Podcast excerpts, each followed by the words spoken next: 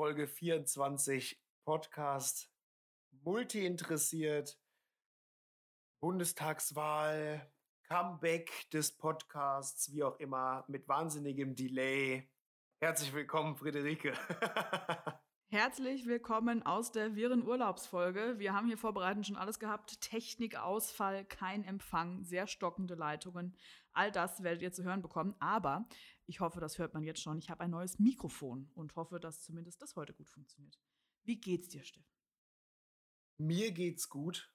Äh, ich hoffe auch, dass dein Mikrofon eine Top-Qualität wiedergibt. Und ja, an sich, mir geht's hervorragend. Ich bin topfit, habe Lust auf diese Folge, wobei man ganz ehrlich sagen muss, das wird ja eher eine etwas lockere Folge, wo wir äh, uns über alles Mögliche unterhalten mit dem kleinen Schwerpunkt äh, Politik. Ich habe die Folge äh, oder ich werde die Folge Politik äh, oder Bundestagswahlkampfreport irgendwie so nennen. Ähm, oh, das wird so unser kleiner Schwerpunkt für heute sein, Friederike. Wie geht's dir denn?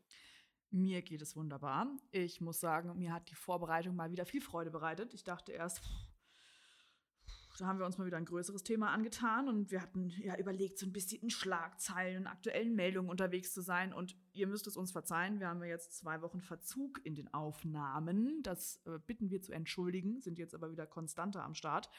Und es war wie immer, ich habe fünf Minuten mit der Recherche begonnen und dachte, Mensch, wir haben da doch ein klasse Hobby, was wir hier anwenden dürfen. Hat mich sehr interessiert, habe mich in ein paar Themen reingelesen und das Ergebnis dürft ihr euch jetzt gleich anhören.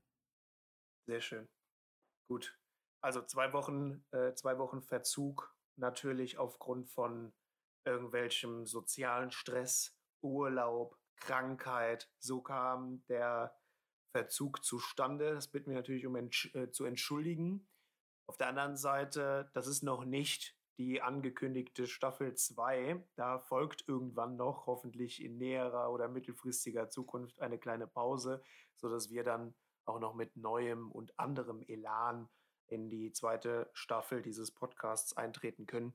Jetzt ist es noch ganz normal, alles wie gehabt, eine unvorhergesehene kleine Mini-Pause dazwischen geschoben. Jetzt sind wir mit vollem, mit voll Energie dabei. Wie möchtest du in das Thema einsteigen? Ich habe richtig Lust, dir eine Einstiegsfrage zu stellen heute. Die habe ich dir schon so ein klein bisschen im Vorgespräch angeteasert. Und zwar habe ich überlegt, wenn wir mal alle Polizei, äh, Polizei, genau, oh je, alle, das ist die Sonne, die zu viel in meinen Kopf geschieden hat. Das macht mich mürbe. Wenn wir allen Parteihintergrund mal rauslassen und so tun würden, als wäre dieses Bundes Bundeskanzlerwahl eine reine Personenwahl. Welche drei Attribute würdest du dir so wünschen von so einem Kanzlerkandidat? Das ist eine gute Frage. Man muss da Danke. natürlich auch schauen, dass so ein kan Man muss natürlich auch schauen, dass so ein Kanzlerkandidat bestmöglich die gesamte Gesellschaft vertreten sollte. Äh, muss aber sagen, ich werde mich wahrscheinlich nicht frei machen können äh, von dem, was ich so wichtig finde, ich aus meiner noch jugendlich geprägten Brille.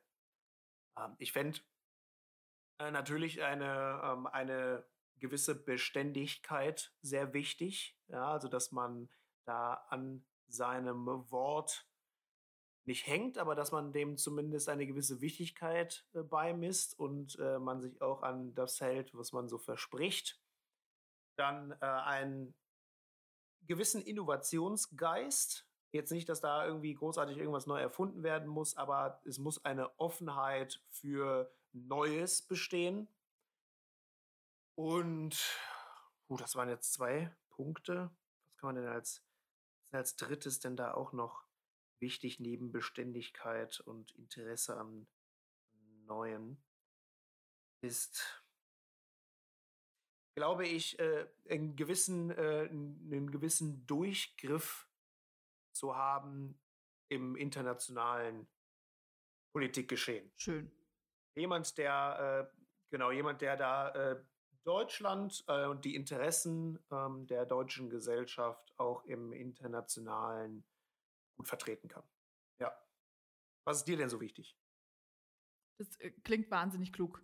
Ich habe mir vorbereitend auch so ein paar Gedanken gemacht und du hast eigentlich alles davon schon genannt. Das ist richtig unspektakulär, was jetzt kommt, weil ähm, da war viel dabei. Ich habe mal fünf aufgeschrieben, weil ich dachte, vielleicht finde ich welche, die du noch nicht gesagt hast, aber du hast Synonyme verwendet, von daher äh, langweilig. Aber wir machen das schnell. Innovativ steht bei mir auch mit drauf. Ich habe demokratisch aufgeschrieben, mit Schrägstrich ausgeglichen. Das war so der Punkt, verschiedene Perspektiven einnehmen können, verschiedene Meinungen vertreten können und sich da hinein zu versetzen. Tolerant habe ich noch als Begriff genannt, gleich weg wohin tolerant, also in welche Richtung, sondern einfach umfassend.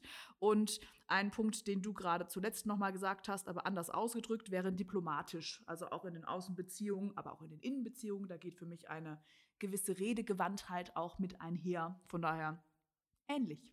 ähnlich. Ja, das, ich glaube, du hast da äh, etwas schönere Begriffe gefunden als ich. Muss aber sagen, also ich persönlich habe da äh, natürlich auch ein äh, größeres äh, Interesse oder mehr Spaß daran, einem charismatischen Politiker zu folgen. Also das war ja damals die Zeit, äh, hier Obama war, glaube ich, so der Charisma-Politiker und dem hat man auch sehr gerne zugehört, man hat ihn sehr gerne verfolgt äh, und auch äh, aus der Ferne gewissermaßen unterstützt. Hm, hat ja natürlich auch ein klein wenig etwas äh, mit äh, Soziologie und Sozialwissenschaften zu tun, wenn man hier diese drei Arten von Herrschaft von äh, Max Weber sich anguckt. Aber das nur so als kleiner Mini-Exkurs, ja. Fact. Ich habe nur gerade gedacht, das Wort verfolgt in dem Kontext ist auch so ein bisschen, puh, muss man sich vielleicht überlegen, ob man das Synonym nutzen wollen würde. Also, das, ja. Der Wortwitz kommt mit 15 Sekunden Verzögerung nicht an für das gemeine Publikum, aber vielleicht klappt das bei euch ja etwas besser. ah, da ja. ist er. Achtung, wir haben ihn gefunden. Du hast dir gerade hier schon schön ähm, Sozialwissenschaften angeteasert. Da, darf ich den Ball, darf ich den Ball aufnehmen? Stehst, gestehst du mir den Ball zu? Es nickt. Es wird nicht mehr ja. gesprochen auf der anderen Seite der Leitung, weil Verbindung schwierig. Deswegen wird genickt. Ich nehme das Nicken an, schön. Ich habe nämlich eine tolle Wortfindung vorhin gelesen. Und zwar ist der Bereich der Wahlforschung ja ein natürlich sozialwissenschaftliches Konstrukt. Da ist viel Soziologie drin, Politikwissenschaften und so weiter. Dementsprechend nennt man die Wahlforschung multidisziplinär. Und wo könnte man die nicht schöner aufgreifen als in diesem Podcast, der da heißt Multi interessiert. Klasse. Naja, auf jeden Fall, wenn man sich die Wahlforschung ein bisschen genauer anschaut, beschäftigt man sich natürlich mit Themen wie, warum wählen Wähler bestimmte Parteien, bestimmte Kandidaten. Und das finde ich wahnsinnig spannend vom Gedanken her, weil auch ich mich versuche immer mal wieder zu hinterfragen, wenn man so vorbereitend auf eine Wahl ein Wahlomat macht oder ähnliche Punkte, warum ich bestimmte Antworten gebe. Ist das immer nur ein rein persönliches Interesse oder ist es eine persönliche Prägung? Ist es eine Prä Präferenz für ein gewisses Thema? Bewertet man vielleicht auch Fakten irgendwie über? Woher kommt es denn so genau? Und die Wahltheorien an sich machen ähnliches. Die gucken sich zum einen an, wer wählt denn wie und kommen häufig zu dem Schluss, finde ich spannend, dass gar nicht so sehr nach direkter Meinung gewählt wird, sondern nach reiner Gruppenzugehörigkeit, nach sozialem Milieu. Und dass die Personen politisch schwankend sind, die auch nicht gefestigt einer Gruppe zuhören, gehören. Und aus dem Gedanken fand ich ganz plausibel, dass man in der Jugend häufig so eine sehr starke Politikverdrossenheit anfindet, weil die Menschen sich noch keiner Gruppe zugehörig fühlen. Die wissen nicht genau, ist es die Tendenz in Richtung Elternhaus oder bin ich gerade im jungen, neuen, leicht, leicht linksorientierten Hipster-Umfeld in der Uni und will vielleicht ein bisschen in die Kerbe schlagen. Man ist da nicht so gefestigt, dementsprechend praktiziert man das auch nicht so sehr in der öffentlichen Meinung und ist sich dabei Wahlentscheidungen eher unentschlossen. Absolut plausiblen Gedanken. Sehe ich. Auf der anderen Seite äh, ist es, glaube ich, auch schwierig, gerade für die deutsche Politik, da die jungen Leute mit einzubinden. Oder was heißt schwierig, aber es wurde zumindest in der Vergangenheit eher verpasst man kann ja jetzt erkennen, dass das probiert wird. Mal mehr, mal weniger gut. Also, ich glaube, ein gutes äh, Negativbeispiel, wenn ich das so sagen darf, ist da äh, der äh, Philipp Amthor. Äh, letztendlich ist es, glaube ich, so die Hoffnung ähm, der CDU, die jüngeren Wähler äh, abzuholen. Auf der anderen Seite hat man da einen einen jungen Menschen, der glaube ich 27 oder 28 ist und äh, sich irgendwie geistig bei einem Mitte 60-Jährigen einsortieren würde. Ja gut, irgendwie muss man dem demografischen Wandel ja gerecht werden. Was soll man machen? Ne? das, ist die, das ist die Hybridlösung gewesen, ja, genau. Richtig. Junges Aussehen, alt verpackt. Nee, andersrum. Äh, altes äh, Know-how, jung verpackt. Ja, ich würde dem natürlich dahingehend zustimmen, würde ich sagen, ja, das, das ist so. Äh, muss aber selber sagen, wenn ich jetzt in die, wenn ich jetzt zurückschaue, wie ich damit so umgegangen bin, ich hatte eigentlich schon recht früh eine klare politische Meinung. Also, was heißt eine klare politische Meinung? Ich war jetzt nie festgelegt auf irgendwie eine Partei, aber ich war zumindest soweit Politik interessiert, dass ich mich da gerne immer mit beschäftigt habe und äh, auch immer klar war, ich werde definitiv immer dann wählen gehen, wenn ich die Möglichkeit habe, wählen zu gehen. Und da würde ich sagen, ja, okay, vielleicht kommt es auch ein klein wenig aus dem äh, Elternhaus vielleicht, dass äh, viele junge Leute da auch Politik verdrossen sind, hat vielleicht dann auch ein bisschen was mit, äh, mit der äh, Bildung äh, zu tun. Finde ich, sind auch noch wichtige Punkte, weil ich würde mich immer noch auch so, ein, also bin ich fest in irgendeiner Gruppe integriert? Weiß ich nicht. Also an, meinem, an meinen Wahlen in der Vergangenheit würde man das, glaube ich, nicht so gut festmachen können. Da habe ich jetzt nicht irgendwie immer in eine Richtung gewählt, sondern habe tatsächlich äh, die Partei bevorzugt, von, von denen ich mich in diesem Moment am ehesten und am besten vertreten gefühlt habe. Ja, das würde ich unterschreiben. Übrigens zu dem Punkt, ich wurde nach dem multi-interessierten Merch gefragt. Ich habe da eine Person, die unbedingt so einen Kugelschreiber und so einen Textmarker haben möchte. Also ich unterschreibe und unterstreiche mit meinem entsprechenden Strich, äh, Strich den Punkt. Ja, würde ich auch so sehen. Ich glaube, das ist bei mir, also Parteiidentifikation finde ich wahnsinnig schwierig, weil ich könnte auch nicht sagen, dass das bei mir so gefestigt der Fall ist. Ich glaube, das ist vielleicht auch ein Generationenthema unserer Eltern und wahrscheinlich eher Großelterngeneration, die da schon sehr gefestigt einer Partei zugewandt waren und dann eher dazu könnte man sich die soziale Gruppenfolge nochmal angucken, so ein bisschen eher so ein Confirmation Bias unterlegen sind. Da wurde einfach alles über die Grundwerte gestülpt und wenn da Dinge schiefgelaufen sind, wurde das so lange abgewehrt, bis man wieder bei seiner grundgefestigten Meinung da war. Ich glaube, das ist in unserer Generation anders. Man guckt sich eher an, welche Meinungen kann man unterschreiben, mit welchem Kuli auch immer. Und womit identifiziert man sich gerade in der Meinung, weniger in der Partei am meisten?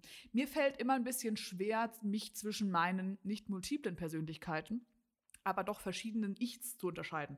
Weil ich habe ja einen gewissen beruflichen Aspekt. Gerade meine Branche ist ja eine sehr politisch für Wahlkämpfe genutzte. Ich glaube, nur Corona wird dazu führen, dass das Thema Zeitarbeit diese Bundestagswahl mal außen vor gelassen wird, weil Pflege und so sind ja alles viel größere Arbeitsmarktprobleme. Deswegen wird das zur Abwechslung mal nicht kommen was aber nicht immer mit vielen privaten Interessen einhergeht. Also ich glaube, ich habe sehr berufsbezogen gewählt in den letzten Jahren, weil natürlich äh, das Aussterben meiner Branche auch für mich in verschiedenen äh, Positionen ein Problem sein könnte.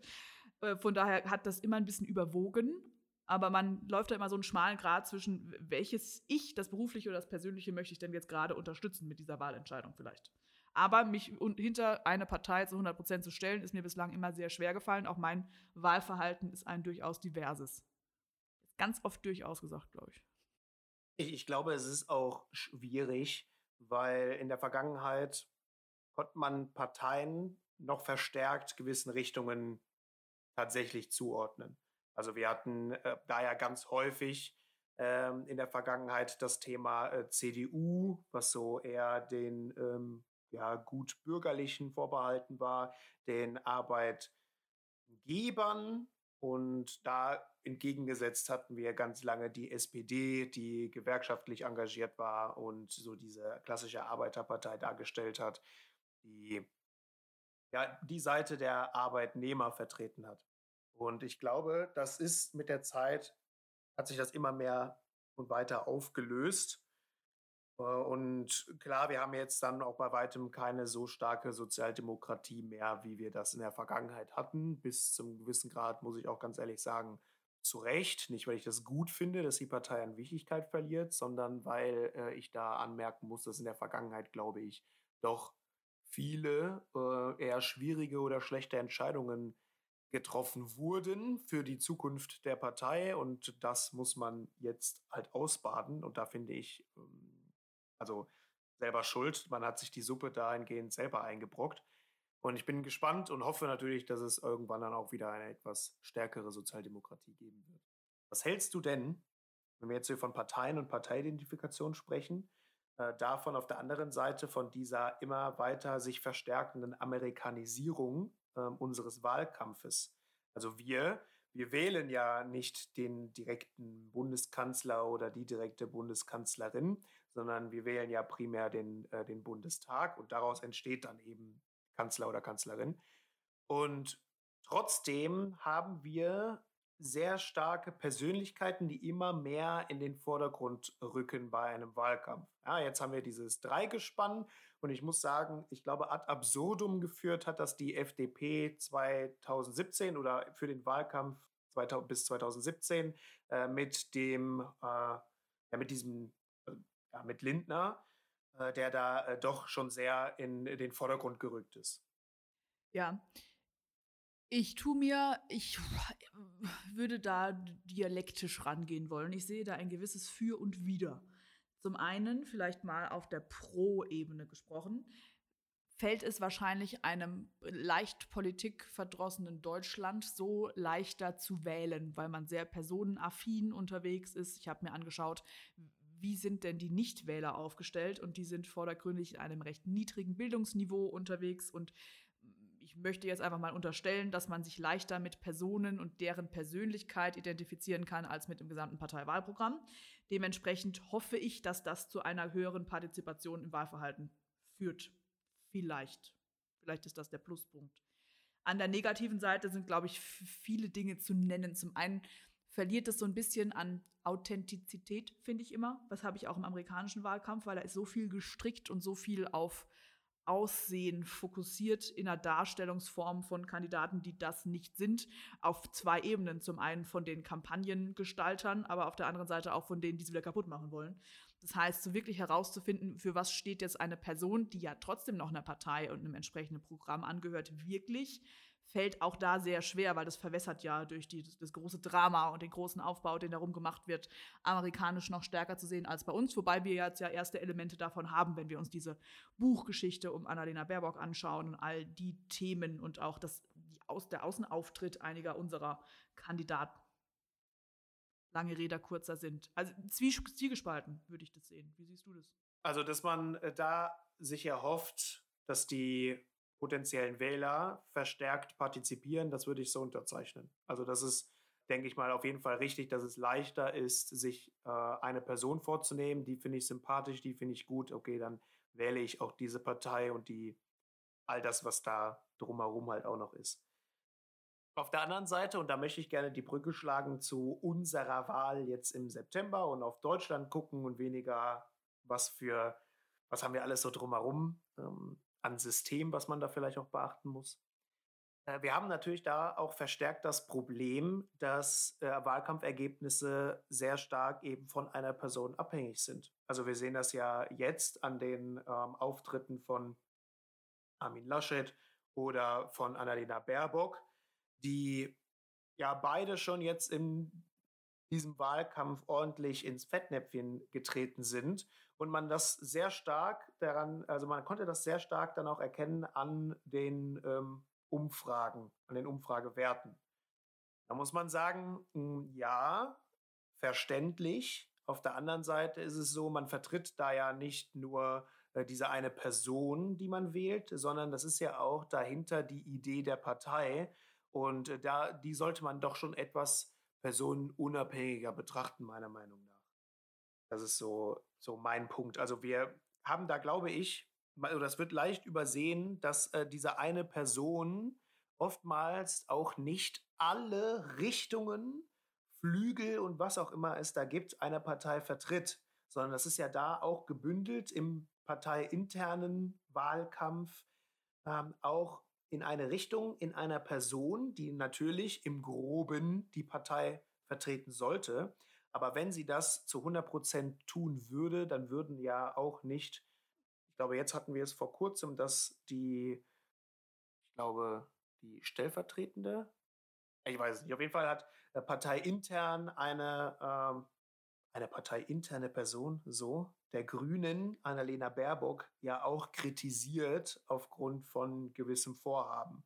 Und äh, das würde ja nicht passieren, wenn Annalena Baerbock äh, da auch alles zu 100 Prozent gleich mit vertreten würde. Äh, das haben wir, glaube ich, im Amerikanischen etwas mehr, dass wir da doch schon alles sehr gebündelt haben auf eine Person und dass die, diese Person dann auch das Flaggschiff, äh, Flaggschiff ist und all, die ganze gesamte Partei sich hinter diese Person stellt. Ähm, und da muss man, glaube ich, immer noch sehen, okay, das ist in Deutschland hier nicht so. Ähm, wir wählen immer noch Parteien und die Ideen, die diese Parteien vertreten und nicht diese eine Person.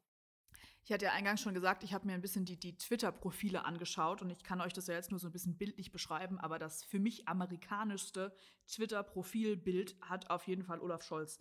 Man muss sich das so vorstellen, man hat ich habe übrigens kein Twitter-Konto, ne? ich bin ja richtiger Newbie. Ich habe mich da so ein bisschen durch Hashtags geklickt und fand mich ganz innovativ und habe Dinge herausgefunden. Da findet man relativ viel zum Thema Bundestagswahl. Ganz spannend auch eine Art Emoji-Dashboard. Das gucken wir uns später nochmal an. Man kann sich anschauen, mit welchen Emojis twittern die entsprechenden Kandidaten, aber auch wie werden sie gerade bewertet. Und ich habe mich auf die Folge vor einer Woche schon mal ein bisschen vorbereitet. Ich kann dir sagen, der Draht hat sich komplett gedreht. Das ist jetzt sehr, sehr unterschiedlich, je nachdem, wer bei welcher Hochwasserrede gerade im Hintergrund gelacht hat und so weiter, je nachdem, was gerade in den letzten Tagen passiert ist. Aber zurück zum Twitter-Account. Olaf Scholz hat so ein Chronikbild, da sieht man ganz viel Partei, da ist ganz viel Rot im Hintergrund und er steht so vor einem vermeintlichen äh, ähm, Publikum und zeigt auf irgendjemanden und lächelt so ein bisschen. Das ist sehr amerikanischer Wahlkampf.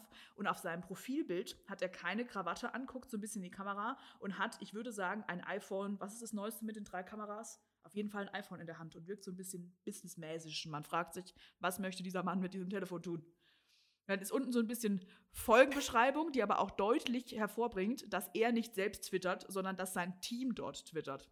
Im Vergleich dazu, wenn man sich Christian Lindners Profil anguckt, ist, glaube ich, kein Geheimnis. Einer meiner Ex-Arbeitgeber ist Manpower. Sieht aus wie ein Manpower-Werbebanner. Genauso. Von der Schriftart und von allem, was dazwischen drin passiert ist, sieht das genauso aus. Man sieht nur ihn sehr rangezoomt, so gelb drüber gelegt. Gibt eine sehr gesunde, äh, ungesunde Hautfarbe übrigens. Aber es wird genau definiert, er twittert zusammen mit seinem Team. Und manchmal er, manchmal das Team. Und es wird in so Kürzeln herausgearbeitet, wer gerade wie schreibt. Also weiß man, ist ihm das jetzt irgendwie, weiß ich nicht, in den Mund gelegt worden oder hat er das jetzt gerade selbst formuliert? Wenn man sich Armin Laschet anguckt, sieht man, was man erwartet, wenn ich ehrlich bin. Also man hat ein Bild von ihm mit einer roten Krawatte. Es schreit sehr stark konservativ, also innovativ von unseren Attributen, die wir da aufgeschrieben haben, sehe ich hier nicht. Im Hintergrund eine Europaflagge, eine Deutschlandflagge. Flagge bekennen, prinzipiell kein schlechtes Zeichen, würde ich sagen. Ich finde das Chronikbild sehr lustig. Da sieht man ihn in Redepose, während er aufgenommen wird. Also so ein Videobildschirm.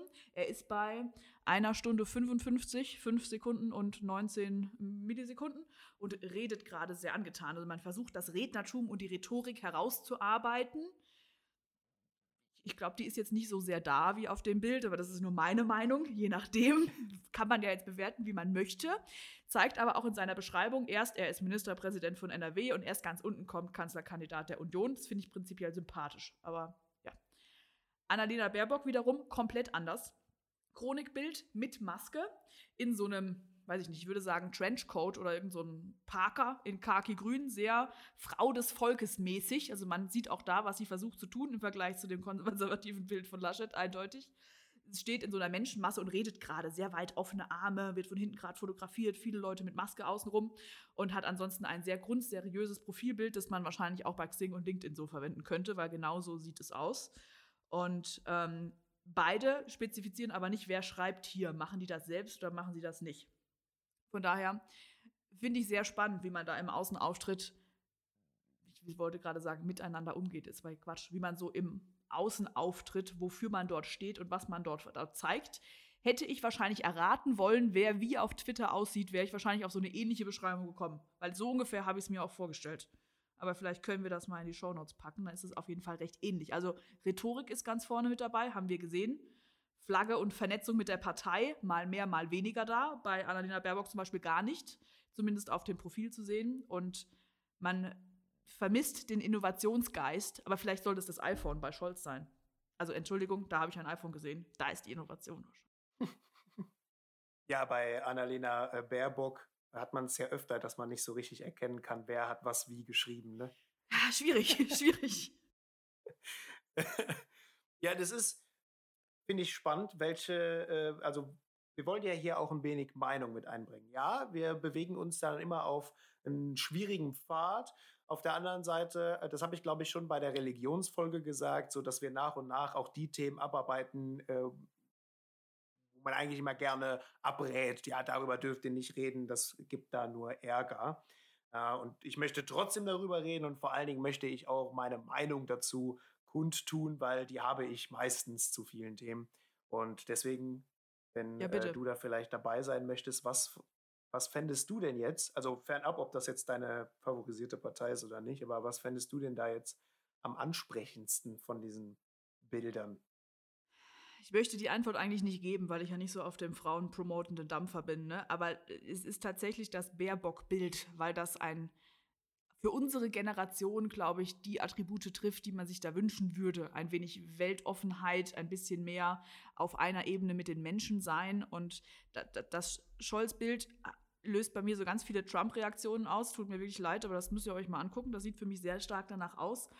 Und man kann ja für die CDU sprechen, wie man möchte, aber mit Laschet habe ich so meine Schwierigkeiten rein, was die Rhetorik, das Herüberbringen von einer gewissen Dynamik, du hast vorhin was von einem charismatischen Politiker gesagt, sehe ich da nicht so und sehe ich auch auf, die, auch auf diesem Bild tatsächlich nicht. Wenn ich jetzt mal nur rein die Bilder bewerten wollen würde. Wie siehst du das denn? Hm. Ja, ich sehe die Bilder ja nicht, sondern muss da deinen Erzählungen folgen. Und er hätte mich wahrscheinlich auch irgendwo zwischen äh, Scholz und Baerbock einsortiert. Wenn du jetzt natürlich sagst, bei Scholz kommt da wahnsinnig viel Trump, muss ich das dann nochmal überdenken. Aber ich finde es prinzipiell immer gut, wenn man so von dieser, äh, von diesem klassischen Politikgebaren etwas Abstand nimmt und da auch mal keine Krawatte trägt und auch mal sich etwas lockerer präsentiert. Das finde ich grundlegend eher etwas positiver. Und äh, jetzt nach deinen Erzählungen war das bei Scholz durchaus der Fall. Auf der anderen Seite natürlich Baerbock, ähm, das mit dem weltoffen sein und äh, offen für verschiedenste Meinungen sein und sowas, ist auch mir natürlich wichtig. Das hätte mich jetzt da irgendwo einsortiert.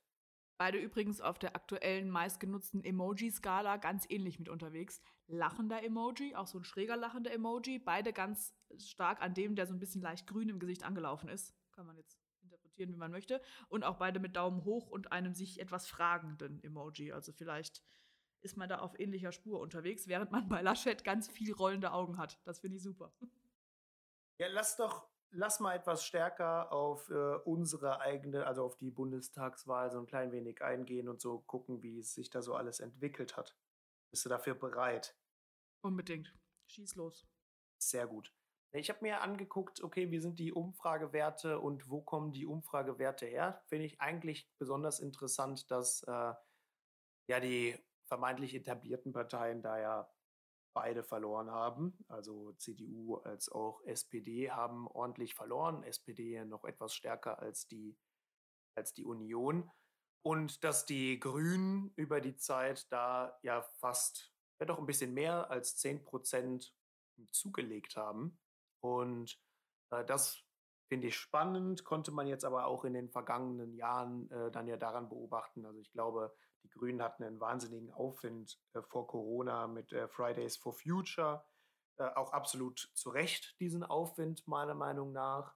Äh, und war, das war ja auch genau die Phase, wo man sich auch gut hätte vorstellen können, dass die Union dort so ein klein wenig abgelöst wird als die stärkste Partei. Und die Phase hatten wir dann kurzzeitig nochmal ganz zu Anfang, bei, als, als Baerbock als Kanzlerkandidatin äh, ernannt wurde. Da hatten wir ja auch in den Umfragewerten einen kleinen Vorsprung bei den Grünen oder zumindest dann einen Gleichstand. Und ich glaube, dieser Aufwärtstrend der Grünen, der ging dann bis Corona. Und das, das finde ich eigentlich ganz spannend. Okay, wo kommt das her? Warum konnten die Grünen da nicht so gut abschneiden ähm, in dieser nationalen als auch globalen Krise?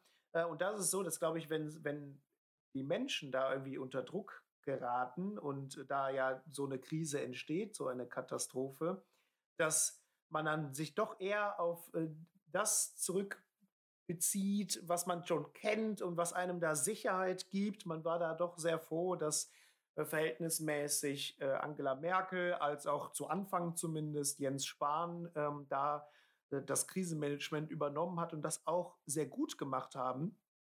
Hm, konnte man so zumindest auch beobachten, dass die meisten Leute da ähm, vieles als sehr gut betrachtet haben. Das dann nochmal sich in andere Richtungen entwickelt mit der Zeit.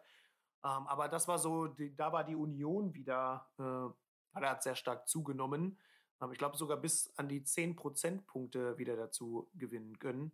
Und ja, dieser Höhenflug der Union ging dann quasi bis so der richtige Bundestagswahlkampf äh, gestartet ist und dieser Machtkampf zwischen Söder und Laschet war, glaube ich, auch schon wieder sehr unangenehm für äh, die Union, ähm, ist, glaube ich, da vielen potenziellen Wählern eher negativ aufgestoßen. Maskenaffäre kam dazu.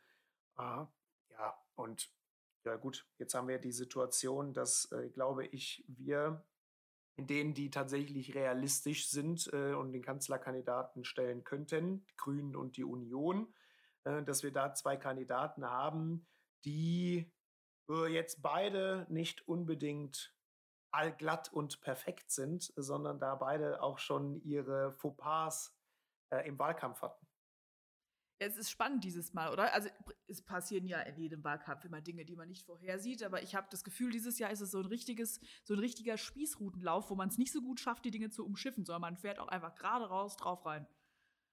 Bei dem anfänglichen grünen Hype habe ich schon gedacht, vielleicht noch als kleiner Randpunkt, das müsste eigentlich auch ein sozialwissenschaftlicher Effekt sein und mir fällt gerade kein guter Begriff dafür ein. Ich habe bei den Grünen immer den Eindruck, dass da ja viele Themen der Wahlprogramme und des Parteiprogramms Punkte sind, die gerade die Deutschen so ein bisschen in ihrem Wesen angreifen, wenn es um Mülltrennung geht, um äh, Autos, die man fährt, um einen gewissen ähm, äh, Eigenständigkeit in den Entscheidungen, die man treffen kann, was die Naturbelastung angeht. Da fühlt sich so ein Deutschland an seinen Grundrechten ähm, eingeschränkt und dementsprechend glorifiziert man diese Kandidaten immer so, die so eine ultimativ weiße Weste haben müssen. Das fällt mir bei den Grünen immer am stärksten auf, weil das so die Personen sind, die ja viele Themen ansprechen, die so für die weiße Weste gelten.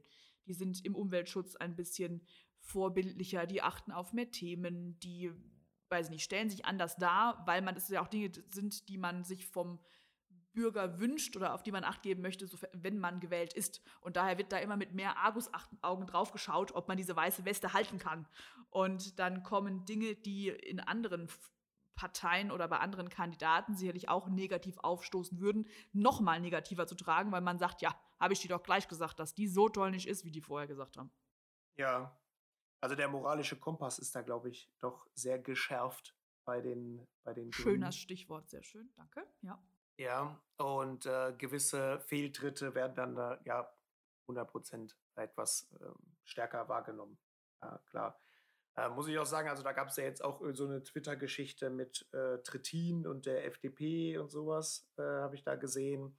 Äh, und das wird dann doch sehr stark auch wieder zurückgegeben, beziehungsweise als grünen Politiker muss man dann eben auch mit einem gewissen Echo rechnen. Ja, was hältst du denn von den, äh, von den Auftritten der potenziellen Kanzler, Kanzlerkandidaten, der potenziellen neuen Kanzlerinnen, potenziellen neuen Kanzlers? Weil ich muss ehrlich sagen, wenn ich aus meiner Perspektive dann starte und da wieder jede Menge Meinungen von mir persönlich da einnehme ähm, und mit dazu nehme, ist es so, dass ich glaube, ich, also ich bin noch nicht entschlossen, was ich wähle. Dementsprechend kann sich all das, was ich jetzt hier sage, bis September noch auch grundlegend ändern. Muss aber sagen, dass ich jetzt äh, nie, auch in der Vergangenheit, äh, kein äh, großer äh, Christdemokrat war mh, und äh, doch sehr äh, und auch in der Vergangenheit eigentlich nie daran interessiert war, irgendwie Leute davon zu überzeugen, ey, wählt das und das sondern ich habe äh, die Entscheidung oftmals für mich persönlich getroffen und dann äh, die Entscheidung ähm, oder da, da, das Kreuz gemacht, ähm, womit ich am ehesten ein reines Gewissen für mich persönlich hatte oder wo ich mich da eben am meisten vertreten gesehen habe, wie anfänglich gesagt.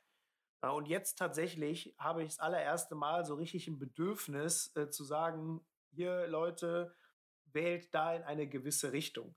Mir geht es nicht darum, dass ich sage, Leute, wählt Grün und wählt die CDU nicht, äh, weil das würde auch, also jeder, der mich kennt, würde sagen, das wäre auch nicht ganz so zu 100% meine Meinung oder auch mein, mein Fall. Äh, aber trotzdem habe ich ein äh, großes Interesse daran, dass sich etwas tut ähm, in Deutschland und dass man da vielleicht auch neue Richtungen oder neue Wege gehen muss, auch in der Politik. Beziehungsweise ich habe da die größte Möglichkeit äh, zu wählen und die Politik kann da diese neuen Wege gehen. Äh, und da sehe ich tatsächlich nicht unbedingt so groß und so viel Potenzial in der CDU, muss ich leider Gottes sagen. Ich hatte überhaupt gar kein Thema damit und äh, fand auch den Auftritt jetzt in der Krise, in, bei den Flutkatastrophen und sowas von Angela Merkel sehr gut. Angela Merkel steht aber äh, jetzt ja nicht mehr zur Verfügung, sondern wir haben dort Armin Laschet und äh, auch klassische CDU denke. Und ich glaube nicht, dass sich großartig äh, etwas tut, wenn wir äh, hier wieder einen CDU-Kanzler äh, bekommen, in dem Fall, dass da großartig irgendwie in die Zukunft gedacht wird, sondern man ist da klassisch konservativ, hält man an traditionellen Werten fest finde ich in der heutigen Welt schwierig äh, im Hinblick auf die Probleme, die wir so haben, äh, Digitalisierung, ähm, Naturschutz etc. Ja, bei den Grünen gibt es sicherlich andere Probleme äh, und ich weiß jetzt nicht, ob ich mich da so wahnsinnig überzeugen lasse von äh, Annalena Baerbock. Muss aber sagen, dass man ja nicht Annalena Baerbock wählt, sondern die Idee und die Perspektive der Partei dahinter. Und die sagt mir schon eher zu als die von der Union.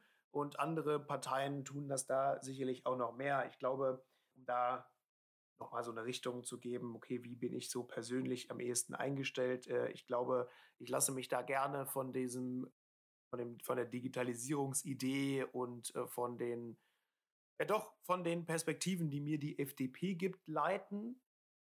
Wähle ich jetzt äh, die FDP, weiß ich nicht. Äh, was dagegen spricht, ist, glaube ich, äh, die starke, die starke Sympathie, die Lindner und Armin Laschet da haben.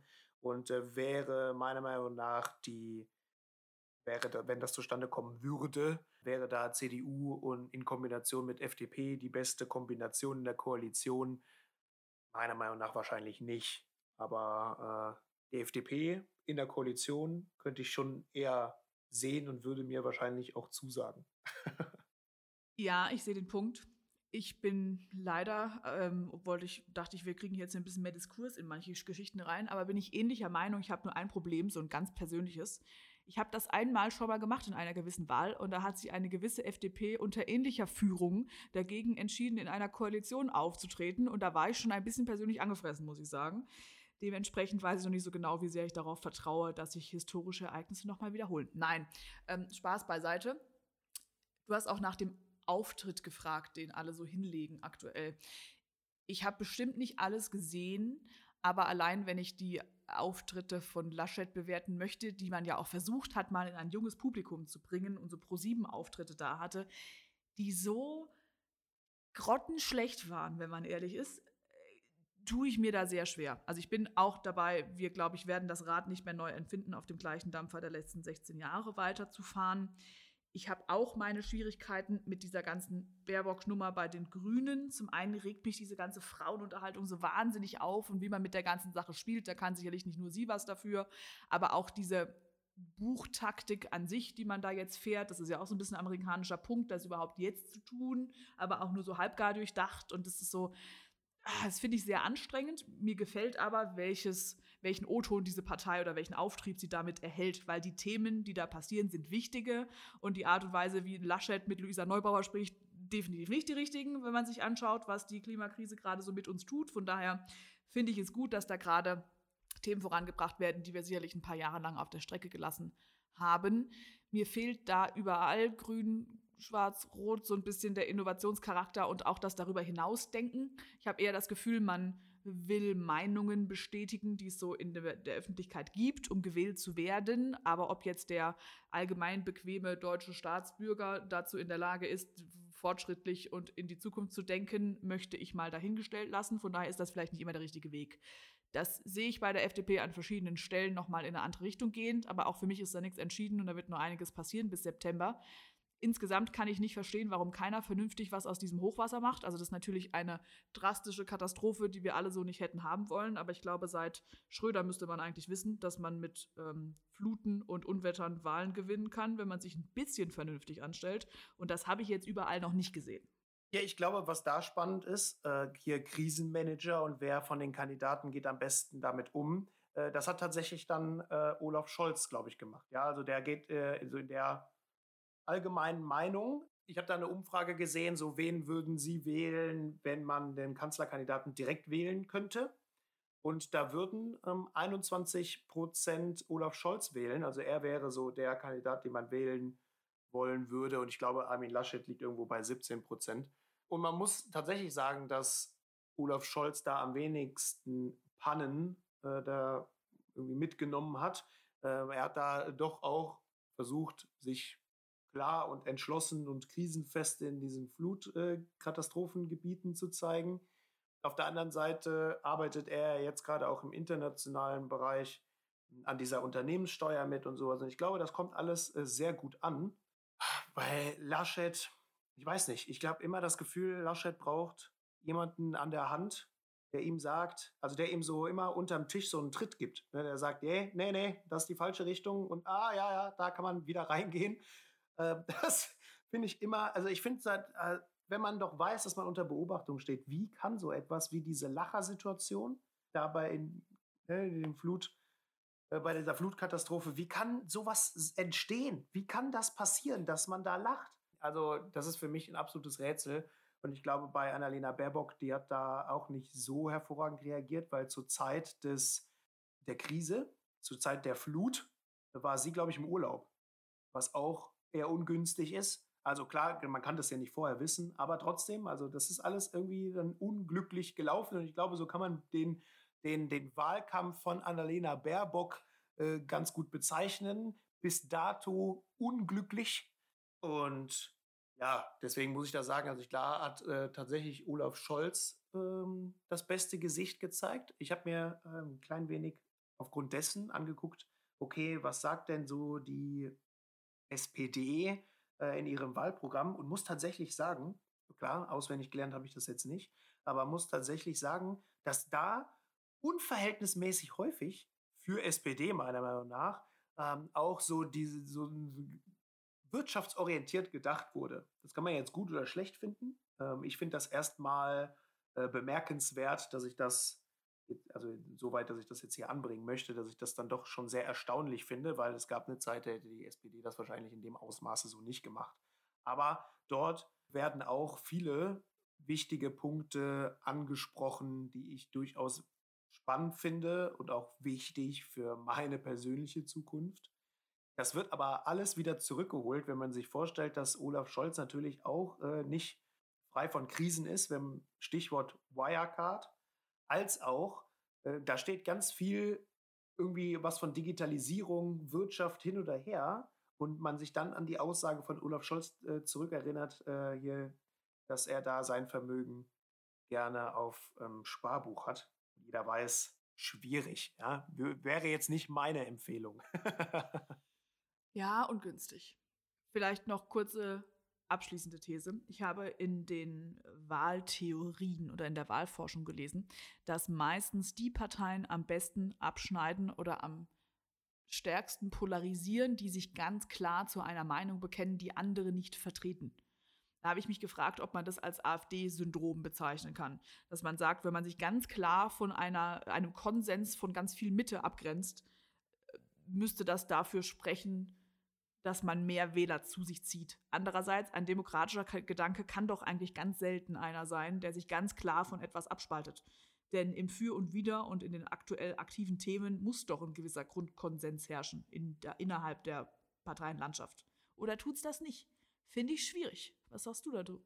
Ja, ich glaube, gerade in der, also in Politik Deutschland äh, kann man damit doch, doch schon äh, Wählerstimmen generieren, wenn man sich dann wenn man es schafft, sich ein klein wenig von den anderen Parteien abzugrenzen. Wenn du dir überlegst, in den letzten Bundestagswahlen, da hatten wir ja auch schon das Thema, dass eigentlich alle Parteien ein politisches Kauderwelsch von sich geben, was sich jetzt nicht mehr so großartig unterschieden hat. Und da gab es dann äh, ja, das erste Mal der 2013, oder? Nee, ja, doch. Oh mein Gott, unangenehm. Ja, auf jeden Fall hat man bei den äh, letzten Wahlen ja doch durchaus gemerkt, dass, äh, die, dass die AfD damit auch schon gut Stimmen fischen konnte. Und ich finde, also was mich so ein bisschen stört, ist, dass, äh, dass die Politik in Deutschland doch sehr äh, zugeschlossen ist. Ja? Also dass man da doch sehr viel Wert darauf legt, dass, dass jeder das macht, was man auch gewissermaßen von ihm erwartet, aber dass jeder das macht, was, was irgendwie jetzt nicht so besonders aufsehenerregend ist. Und ich finde jeden Auftritt erfrischend, der das so ein klein wenig wettmacht. Zum Beispiel, jetzt sind wir wieder FDP, aber ich möchte da nicht auch nicht zu sehr die Werbekeule schwenken, was auch immer man mit der Werbekeule macht. Trommel rühren. Trommeln, rühren, wie auch immer. Äh, nee, das ist da äh, bei, dem, äh, bei den Sommerinterviews. Da hat Lindner auch mal zu manchen Fragen gesagt, ja, das kann er jetzt so nicht beantworten oder da möchte er sich noch nicht drauf festlegen oder gesagt nein oder wie auch immer. Also klare Antworten gegeben, beziehungsweise auch mal zugegeben, dass man da in etwas nicht der Experte ist. Und das finde ich erfrischend. Und das hat auch ein Habeck bei Lanz gemacht, die äh, darüber diskutiert haben, ähm, woher diese ganze Buchsituation bei Baerbock kam. Und da der Konsens war, auf den man sich dann, glaube ich, letztendlich geeinigt hat, dass das immer noch auch so festgeschrieben ist, ja, okay, wir haben, oder nicht festgeschrieben, aber das ist so behaftet in unseren Gehirnen, dass man äh, da jetzt, man benötigte dieses Buch als weiteres äh, Stilmittel im Wahlkampf, genauso wie man häufig einen Doktortitel braucht. Das gibt einem irgendwie auch gewisse Seriosität. Diese Person hat einen Doktortitel, diese Person hat ein Buch geschrieben. War dieses Buch wirklich notwendig für Annalena Baerbock? Nein, wahrscheinlich nicht. Ja, äh, man hätte es auch einfach sein lassen können und da wäre man, glaube ich, oder auch viel Shitstorm wäre da einem erspart geblieben und trotzdem wäre Annalena Baerbock bei alt als auch bei jung ähm, gut angekommen. Ich finde, an Österreich konnte man sehr gut sehen, dass auch junge Leute mit vermeintlich wenig Erfahrung ähm, da in Regierungsverantwortung kommen konnte und dass man das oder dass das da auch gut funktioniert hat. Und man hätte vielleicht sich ein bisschen mehr daran orientieren sollen. Klar, ist jetzt eine ganz andere Parteienrichtung, ähm, aber als ich will jetzt ein Buch schreiben und ja, das hat da nicht funktioniert und wie auch immer, fand ich eher schwierig und auch tatsächlich unnötig. Braucht man heutzutage meiner Meinung nach nicht mehr. Sehe ich auch so. Ja. Was, was nehmen wir denn mit? Was lernen wir daraus? Ja, ist eine, äh, eine gute Frage. Ich glaube, äh, was ja so über allem schwebt, ist, dass die diesjährige Entscheidung ähm, was man wählt, wo man sein Kreuz, wo man seine Kreuze setzt, dass sie sehr schwierig ist. Bis zu einem gewissen Grad schwierig. Ich sage jetzt, äh, also das habe ich ja hoffentlich jetzt klar gemacht, dass äh, ich da doch auch gewisse Tendenzen verfolge. Allerdings ist das eine sehr wichtige Entscheidung, die wir treffen. Ja, sie ist schwierig, aber ja, sie ist auch wichtig, weil äh, sie ist richtungsweisend und wir sehen ja jetzt an den, ja, an solchen Situationen wie jetzt diese Flutkatastrophe, dass äh, wir da auch in verschiedensten Bereichen Handlungsbedarf haben. Äh, dementsprechend geht alle wählen. Äh, es ist sehr wichtig. Und natürlich, wir sprechen jetzt hier von vielen Umfragen. Ich möchte aber dann nochmal darauf hinweisen, dass Umfragen ja generell sehr behaftet sind von Unsicherheiten, weil sie häufig oder grundsätzlich eher so eine eine Situation widerspiegeln, ein Meinungsbild äh, von einem gewissen Zeitpunkt widerspiegeln und jetzt nicht zu 100 Prozent ummünzbar sind auf das tatsächliche Wahlergebnis. Also da kann sich bis September dann noch einiges tun. Schön, ja. Denkt dabei an die selbstzerstörende Prophezeiung. Wenn ihr euch viel auf ähm, Vorhersagen verlasst, dann kann es sein, dass alle äh, keiner zur Wahl geht, weil jeder denkt, der Brexit kommt schon nicht und schwupps ist er da. Dementsprechend, man soll sich wahrscheinlich einmal damit befassen, was ist einem wichtig, nicht nur an Attributen, sondern auch an Inhalten. Da gibt es verschiedenste Tools, mit denen man das auch sehr simpel tun kann. Dementsprechend eine Entscheidung treffen. Das Wählen an sich ist das Wichtigste. Und ich habe bei meiner Twitter-Recherche eine Sache gefunden, die ich noch nicht kannte, mit der ich mich die nächsten Tage auch mal beschäftigen werde. Kennst du Abgeordnetenwatch? Habe ich noch nicht gehört. Ist eine Homepage, da kann man Abgeordneten Fragen stellen, auf die die antworten können, was dann der Allgemeinheit veröffentlicht wird. Und ich habe das nur gefunden, weil eines der Tra trending Bundestagswahlposts ist, dass das Team Laschet seit Anfang 2021 null Fragen beantwortet hat, während das Team Baerbock 677 Fragen, 88 Prozent aller eingereichten Fragen beantwortet hat. Dementsprechend schaut euch das mal an, bildet euch eine Meinung und werdet euch bewusst, warum ihr Dinge entscheidet. Ob das eher eine Prägung ist, der man nachkommt oder einem sozialen Umfeld oder wirklich eine bewusst getroffene Entscheidung, die man auf vermeintlich objektiv ähm, gesetzte Kriterien zurückführen kann. Sehr gut. Und macht die Entscheidung frei oder macht euch frei bei der Entscheidung von den Personen, die da vermeintlich im Vordergrund stehen. Ja? Sehr schön. Mhm. Sehr gut. Ich bin dafür, also ich hatte jetzt hier noch ein paar andere Themen auf dem Zettel, allerdings haben wir jetzt da auch wahnsinnig viel schon darüber, über das Thema geredet. Ja, ich hatte hier noch irgendwas von wegen Fake News und Desinformation und sonst irgendetwas, inwiefern das in unserem Wahlkampf auch eine Rolle spielt. Darauf können wir ja in Zukunft nochmal eingehen, weil ich finde es sowieso, ich glaube, wir haben jetzt wahnsinnig viel äh, einfach so Meinung von uns gegeben, gesagt, wie wir das so persönlich wahrnehmen, äh, mit äh, etwas reduzierter Vorbereitung, was ich auch gut finde, dass wir das gemacht haben. Ich meine, wir mussten ja jetzt auch irgendwie wieder unser kleines Mini-Comeback feiern. Und da ist eine etwas freiere Folge eigentlich ganz angenehm. Vielleicht sollten wir mit etwas mehr äh, Zeit und mit etwas äh, oder mit etwas größerer Nähe an äh, den Bundestagswahlen irgendwann nochmal so eine Politikfolge aufnehmen und dann schauen, wie sich das bis dato ähm, dann nochmal alles entwickelt hat. Ich glaube, da wird noch einiges Spannendes passieren. Ich bin auf jeden Fall sehr interessiert. Aber fürs Erste sollte es das gewesen sein. Hat mich gefreut, ja, mit dir einen kleinen Austausch über die Politik zu haben. Danke gleichfalls. Und sehr gut machen wir gerne. Machen wir so ein bisschen Politikberichterstattung. Ich glaube, es gibt einige Themen, auf die wir noch eingehen können. Ist ja an sich ein sehr sozialwissenschaftliches Thema, aber hat mir auch ohne die Tiefe große Freude bereitet heute. Vielen Dank. Sehr schön. Dann wünsche ich dir natürlich weiterhin einen schönen Urlaub und all den Hörenden viel Spaß beim äh, sich anhören dieser Folge und vielleicht dann auch äh, mitdiskutieren, Gedanken machen, was könnte man wie, wo und warum wählen oder beim Schärfen der Aufmerksamkeit gegenüber dem Wahlkampf. Das letzte Wort gehört bekanntlich mir. Grüße gehen raus. War mir eine Ehre. Ciao. Ciao.